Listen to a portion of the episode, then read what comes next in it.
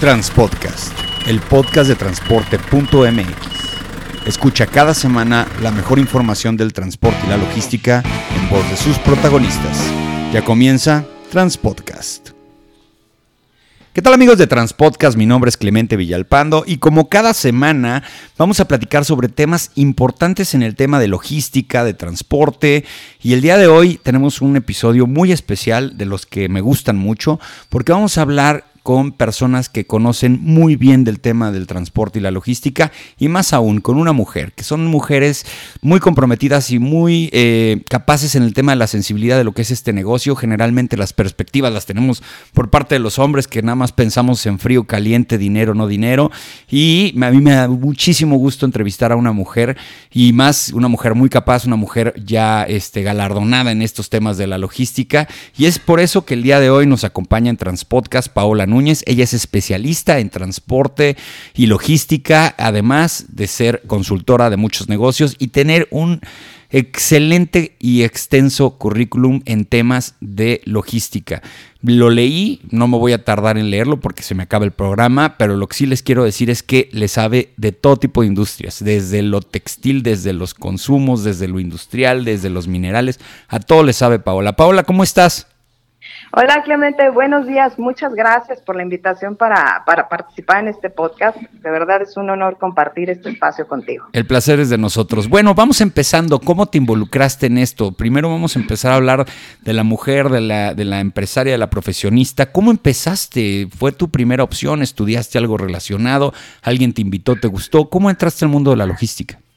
Mira, en realidad, este, Clemente, entré por, por accidente. Yo, yo estudié eh, la carrera de administración de empresas, este, con la intención de especializarme ya en temas más de marketing o, o de publicidad y medios. Sin embargo, este, conforme, como yo empecé a trabajar muy chica, la verdad por, por necesidades económicas, yo empecé a trabajar incluso desde los 13 años, siempre fui una persona pues muy dinámica, muy movida. Y eh, mientras estaba yo estudiando la carrera, eh, pues fue que empecé eh, a trabajar en Cemex. Digamos, a, a, hablo primero de Cemex, previo a Cemex estuve en Inditex, pero digamos que fue con un rol de logística, el, el primero que desempeñé, eh, pero más en tema de inventarios y manejo de tiendas. Ahí yo todavía tenía la cabeza pensando en, en, ventas, en marketing. En Ajá, marketing. En, para, los que, para los que no conocen Inditex, pues nada más es la marca que maneja todas estas marcas de Zara, Bershka, Massimo Dutti, todo esto que pues, es la ropa, ¿no? Básicamente. Yo creo que el grupo más, más fuerte a nivel internacional en este tema. Sí, y que de verdad sorprendente porque en, te hablo del 90 y cuatro más o menos, eh, cuando yo estuve trabajando con ellos. Y, y, ahí fue donde empecé a manejar todo el tema de inventarios, de, de control de, de, apertura de nuevas tiendas y toda la logística que se tenía que hacer para estas aperturas.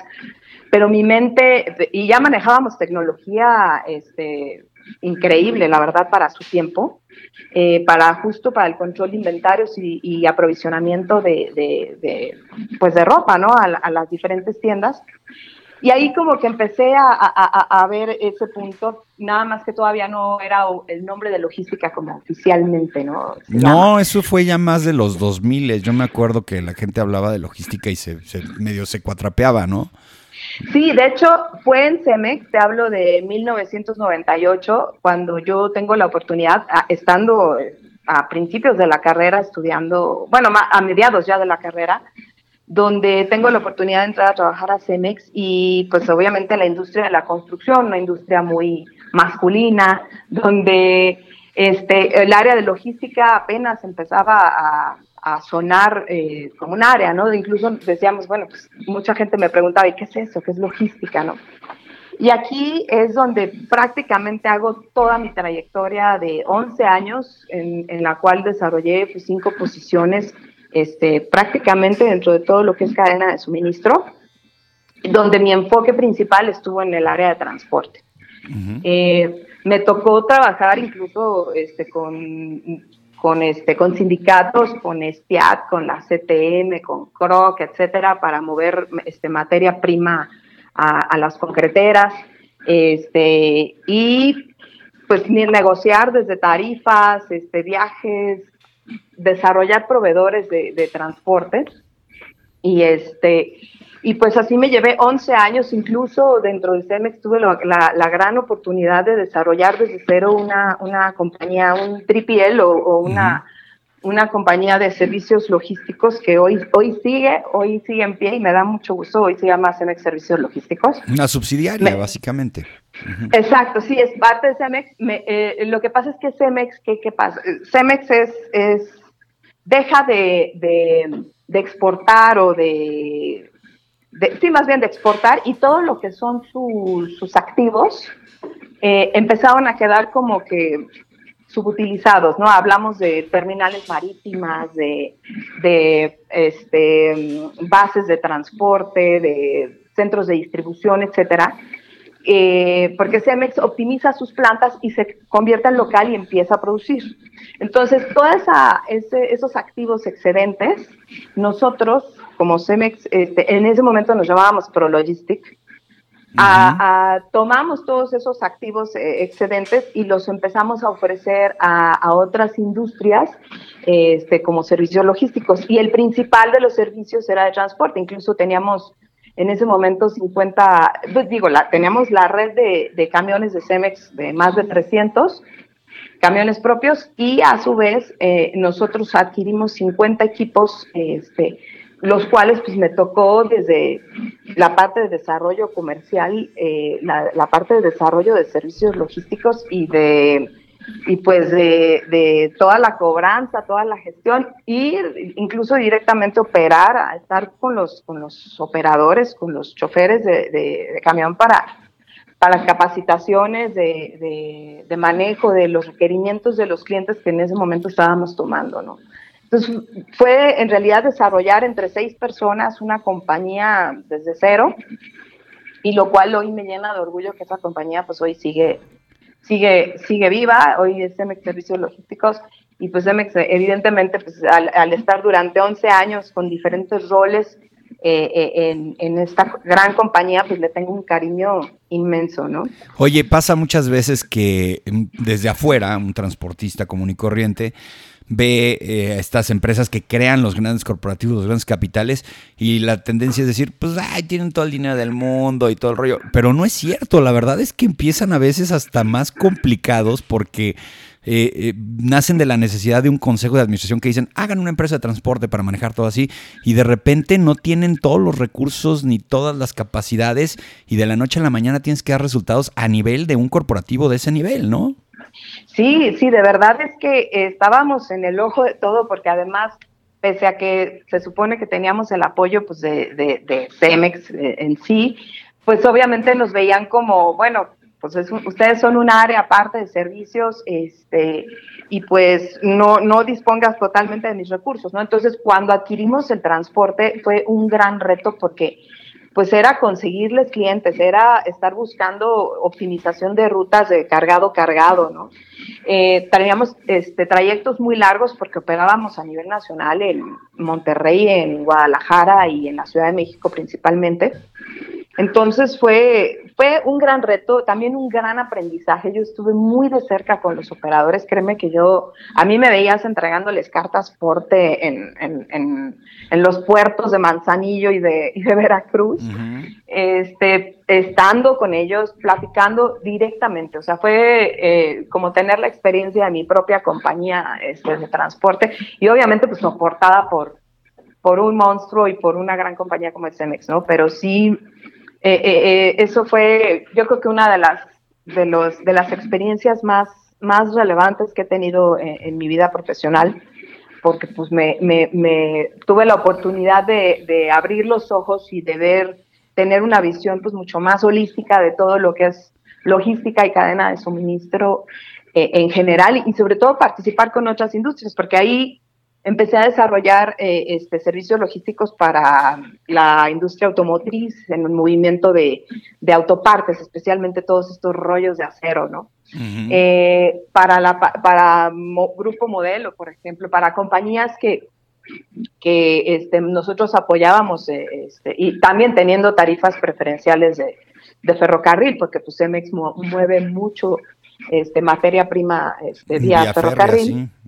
Entonces, toda esa infraestructura que teníamos a nuestro favor, pues la estábamos ofreciendo a, otras industrias que en su logística tuvieran movimientos similares y, y de verdad que fue una muy grata experiencia. Y pues así estuve a lo largo de 11 años, después vinieron otras otras grandes compañías. Es que estaba viendo que también tienes experiencia en lo que le llaman la cadena fría, ¿no? O sea... Exacto, esa, eh, eh, eh, mi segundo paso este, fue estar en, bueno, hubo ahí un intermedio, estuve trabajando para Logit y también para crear junto con APL Logistics, otra, otra compañía, una, una compañía de APL Logistics. Naviera, de la este, naviera. ajá, de la naviera eh, donde y, quisimos hacer un, un 4PL o un 3PL también en, aquí en México. Este, y posteriormente fue que vino ya la oportunidad de, muy parecido a lo que estuve haciendo en Prologistic, que fue lo que me tocó hacer aquí ahora con, con Vascor y con, con Logit. Y eh, viene la oportunidad de, de, trabajar en Danone ya en, en lo que es, este, con el conocimiento ahora de cadena de frío, ¿no? Y, y, pues aquí eh, también con la experiencia de tener equipo propio, transporte propio y, y manejar pues el principal centro de, de distribución de, de, Danone de México para la parte de IRI, o sea, todo lo que son lácteos. Entonces aquí el reto pues también era llegar a más clientes en menos tiempo y con un una, este, mejor costo y servicio este, pues a todos los diferentes canales de detalle, de autoservicio y, y, este, y ¿no? Que, que, estábamos manejando, porque pues aquí yo te hablo que en este centro de distribución particularmente se maneja cerca del 42% de, de las ventas de, de lácteos de Danone en México. Eh, y pues bueno, aquí, aquí aprender el reto que implica ya lo que es seguridad alimentaria y, tener que buscar certificarte eh, este, para el manejo de AIB, ¿no? que es este, muy parecido a lo que es CityPath, pero para los centros de distribución. este, y, y pues también fue una muy, muy grata experiencia. Eh, de ahí tengo eh, mi siguiente reto profesional es con Driscolls y Driscolls pues ya es igual manejar el movimiento de cadena de frío. Digo, para los que no conozcan Driscolls son, bueno, productos agrícolas. Yo los conozco más por las fresas, pero supongo que han de tener una gama más grande. Exacto. En México, Driscolls, eh, el 40% de, de, de, su producción mundial de, de fresas, frambuesas, zarzamoras y, y aranda. bueno, les llaman los berries, ¿no? Los berries. Ajá, exacto. Son de México, entonces todo sale de aquí, de, el 40% de esa producción sale de México. Entonces, este, eh, te hablo de, igual ahí yo era responsable de, de todo el manejo de, de, transporte. Eh, me tocó desarrollar proveedores. Aquí sí, tener una certificación en CityPath, eh, lo cual pues es tú sabes, bueno, CityPad y más, eh, eh, en el caso de Driscolls, pues eh, es una compañía que en México es solamente operaciones, no, no es tanto la perspectiva comercial, sino todo es, todo es exportado a, Estados Unidos y a Europa y a diferentes partes del mundo. pero pues eh, el, la certificación de CityPad pues, es muy importante y sobre todo el, control y manejo de la cadena de frío como transporte primario para llegar a las fronteras. Eh, era rutas de, entre 24, 36 y máximo de 72 horas, eh, en donde pues teníamos que llegar para, para poder este, atender las necesidades este, de, de este producto que al final pues viene de campo y tiene un proceso de, de, extracción de calor, de calidad, de, poner el producto en, coolers o para enfriar y posteriormente pues llevárselo vía, vía transporte, ¿no? Entonces, este, aquí, pues el red, los principales retos, pues también era dar visibilidad en tiempo real eh, de, la operación de, toda esta cadena de frío desde que salían hasta que llegaban a frontera. Y pues ya posteriormente eh, viene la, la experiencia nuevamente ahora con, con, Grupo Danone, pero ahora para la parte de Danone Waters. este, hablando prácticamente de lo que es Bonafont, este, para el manejo de todo lo que son garrafones y otra serie de, de, de SKUs o de productos este, que, se venden a través de, de, Bonafont. Con equipos propios, aquí también te hablo de cerca de 3.000 camiones propios este, y con pues una, una operación muy, muy grande de 37 plantas y cerca de 42 centros de, distribución, donde pues con toda esta infraestructura pues había que, que, hacer un buen road to market, una, una, buena estrategia de, de, territorios, de planeación de territorios pues para llegar en tiempo y forma este, a los principales canales como hogar, eh, autoservicio, el canal de detalle, ¿no? que, que, que también es es este súper importante y pues prácticamente este de ahí es de que viene toda, toda esta experiencia ya de más de 20 años. Este, después viene L'Oreal, hago como un corto ahí, este, voy para L'Oreal, ahí manejando pues también todo el transporte y la, la distribución este, de todos los, los las divisiones que tiene L'Oreal en México.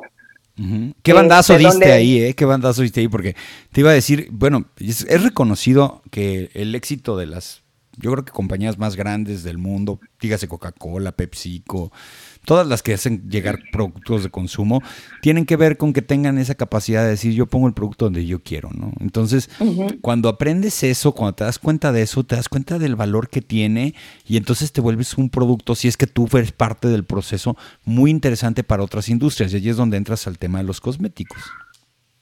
Sí, Sí, y la verdad, y, no nada más, bueno, sí, cosméticos y todo lo que son este, productos, porque llegábamos a todos los canales de distribución. O sea, nosotros, a mí me tocaba manejar prácticamente toda la parte de transporte, este, servicio a clientes y, e importaciones de, de, todos los productos que tiene L'Oreal en México para todas sus divisiones. Son, L'Oreal tiene cuatro divisiones en México, este, las cuales pues tocan prácticamente todos los canales de distribución, desde e-commerce, este, estéticas, em, eh, autoservicio, departamentales, este, eh, hasta estética, eh, más bien cirujanos plásticos y, dermatólogos, toda la parte del canal Pharma. Entonces, coordinar todo eso, todos esos movimientos, no nada más este, a nivel distribución, entregas a, toda la República Mexicana, sino también en toda la importación, porque todos los productos que, que L'Oreal trae a, a, México, pues en, un 80% son importados. Entonces, este, pues también fue un, un, gran reto, un gran reto, este, donde pues igual eh, eh, había que desarrollar este, apropiadamente todos estos este, canales de, distribución con, pues, con un mejor servicio y tiempo de, entregas. Oye, ¿y, ¿cuándo, fue cuando te diste cuenta que ya no tenías vueltas para atrás? O sea, que dijiste, me voy a dedicar a esto toda la vida y me gusta y seguiré en esto. Pues de verdad fue eh, desde que tuve esta experiencia en Cemex. Eh, em, en realidad...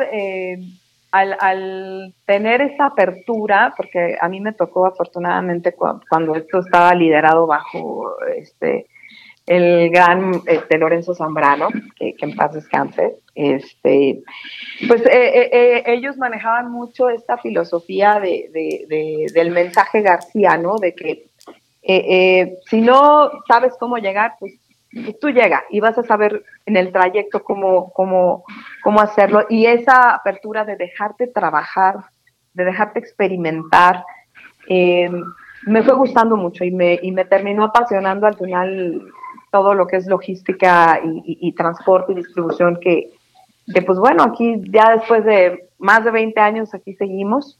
Este, y pues gracias a, toda esta experiencia, este, pues es que eh, gano, tengo la oportunidad de ganar el, Premio Nacional de Logística en el 2018, el, galardón TAMEME, que pues es eh, eh, otorgado por, por, la Asociación de Soy Logístico, que que ya por ahí vi que también este, en, tuviste una sesión con David Martínez. Es correcto. Excelente persona. Sí, un este, yo, eh, bueno, eh, el, el, jurado calificador, la verdad es que pues se compone por la pues por la Secretaría de Economía, la Secretaría de Comunicaciones y Transportes, así como otros organismos populares del sector público y privado, lo cual pues hace que, que, que, quienes realmente puedan ganar pues es porque hay un, pues un control muy detallado de, de, los proyectos y de la experiencia profesional que, que, he tenido a lo largo de estos 20 años, quienes decidieron que, yo pudiera ser galardonada con, con este reconocimiento.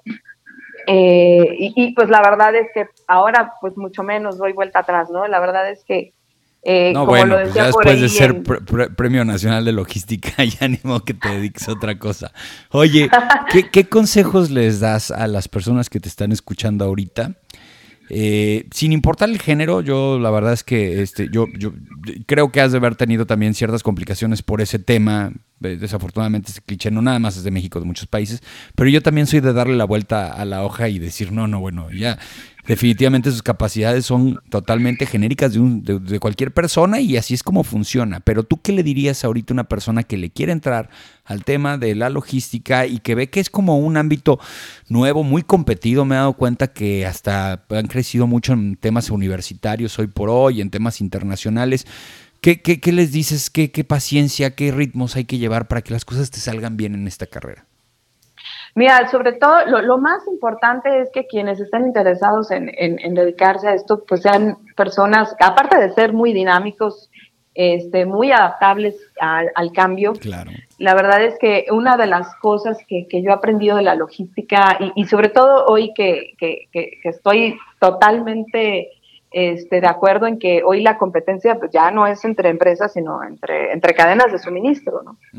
Entonces, este, y, y, una de las bondades o las cosas muy padres que tiene la logística es que es tan eh, cambiante, o sea, hoy lo que haces no significa que vaya a ser bueno toda la vida, ¿no? Siempre hay una mejor manera, hay un camino más fácil y una forma más óptima y un de llegar de un punto A a un punto B.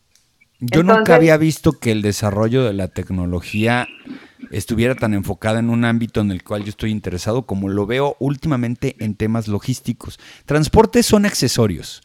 En el transporte, toda la, tecnología pues, tiene que ser un accesorio porque el transporte no deja de ser una actividad de llevar un, punto, un producto un punto A a un punto B con la mayor cantidad de seguridad posible en el menor tiempo posible. Pero la logística es otro rollo. Ahí sí la, la tecnología está metida en el ADN de la actividad, ¿no?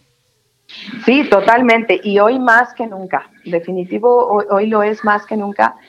Y pues la verdad es que eh, eh, yo, yo veo eh, que, al final sigue tomando mucha relevancia el sector de, logística o, y o bueno, todo lo que es cadena de suministro, está tomando mucha relevancia, tanto que hoy ya también las los directores generales de, muchas compañías pues vienen de, ya de ser este, especialistas en, cadena de suministro. Exacto, antes decían que el de transporte y logística, pues ay, ahí el ingeniero, y ahí se hacía viejito y ya le decían y todo. Y ahora resulta que al CEO lo voltean a ver y dicen, oye, este es el de logística, pues se le ha de girar la piedra, ¿no? Y se lo jalan para acá. Es un área para, la, para las compañías, es un área estratégica y, y como sector es definitivamente también completamente estratégico. Oye, ah, pasa otra cosa. Ahorita que estamos en tiempos del COVID-19, digo, ya no importa dónde lo, cuando lo escuches, esto ya es junio del 2020. Este, pasa una cosa que a mí me estaba pensando el otro día. Eh, pues, las empresas que ya tienen una capacidad logística en materia de suministro, pues la verdad es que les vino muy, muy, muy, muy leve todo lo que está sucediendo hoy por hoy en lo económico. Hay artículos que hablan de que el e-commerce fue el gran ganador de toda esta crisis. Tipos como Jeff Bezos que le apostaron al vender, pero no tanto a eso, sino una cadena de suministro. Y este, pues hoy por hoy son las que dijeron, pues no nos afectó. Yo me estoy imaginando, ahora que estamos entrando a este rollo que le llaman la nueva normalidad, que van a empezar las juntas de las empresas tradicionales a sentarse en una mesa de juntas y decirles, a ver señores, ¿cómo desarrollamos una cadena de suministro blindada contra epidemias y todo lo que se pueda venir? Así es, fíjate que que, que hoy, como bien lo mencionas, eh, este, pues estamos viviendo momentos que, que, son sin precedentes en la historia, ¿no? O sea, una, una pandemia global que, que rompió todo lo que podemos llamar normal, donde pues nadie sabe qué será esta nueva normalidad, donde, donde el flujo de, de información y cambios que, que tomaban meses, hoy toman horas, ¿no? Donde sobrevivir de verdad es, es parte de, de, las pláticas de estrategia empresarial eh, y, esto créeme que sin importar si es un pequeño empresario o una, una multinacional, eh, eh, donde de plano el más rápido y el más flexible es, es es, el más que, poderoso que, el más fuerte. Es el que va a vender, pues el que el que supo vender tortillas en la puerta de las casas no tuvo broncas. Y el que le decía a todo el mundo, vengan a hacer la fila de las tortillas, se quedó sin chamba. No importa lo que hagas. Sí, de verdad, hoy eh, eh, eh, el cambio dejó de ser una opción y se volvió en una imposición. O sea, esa es, esa es una, una realidad. Esta nueva normalidad llegó para quedarse. Hoy estaba poniendo una nota en donde en Estados Unidos en materia de transporte de carga, hablan de tres temas, que es el uso de los celulares, la digitalización y la automatización, que está actuando ya en algunas empresas como iba a actuar dentro de 10 años, pero tuvieron que adoptar esos, esos este, nuevos sistemas que tenían listos para el futuro ahora, precisamente porque se les vino el tema del COVID y creo que les funcionó bien. Sí, definitivo. O sea, hoy la, la, la omnicanalidad es, es la nueva normalidad.